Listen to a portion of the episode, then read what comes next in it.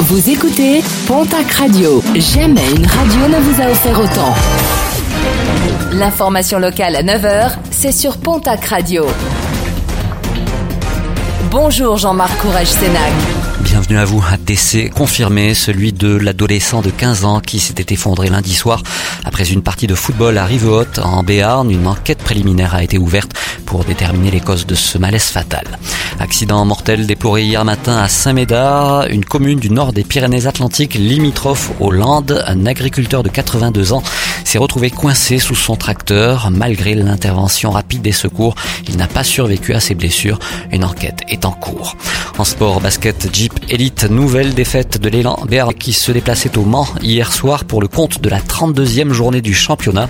Après euh, deux défaites face à Cholet et Monaco, les basketteurs béarnais espéraient renouer avec la victoire.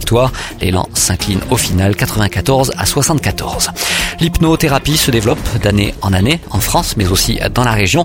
Une méthode qui peut prendre en charge différentes problématiques comme nous l'explique notre spécialiste Cédric Porcaro. Moi je suis assez spécialisé euh, sur les émotions.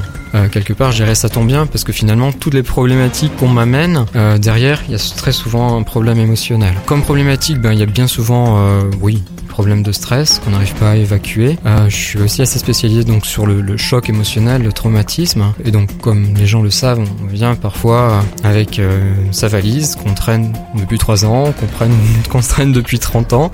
Et euh, donc, je peux accompagner les gens sur des choses assez, lourdes comme ça à libérer. Ça peut être, enfin, tout ce qui va être les accidents de la vie, ça peut être un, deuil qui n'est pas fait, ça peut être des problèmes de, travail. Hein. Des fois, un licenciement est, un vrai choc qui, qui amène plein de conséquences conséquences. Et puis oui, les problèmes de confiance en soi aussi qui reviennent, qui reviennent assez souvent, avec à la fois un côté euh, émotionnel à gérer, puis un côté coaching pour permettre aux gens d'aller au bout, de pouvoir passer dans de bonnes conditions un examen. Là, par exemple, aujourd'hui, j'avais un, un, un, jeune qui m'appelait qui avait une compétition euh, de tennis que j'ai pu accompagner. Au final, c'est assez vaste dans les problématiques amenées.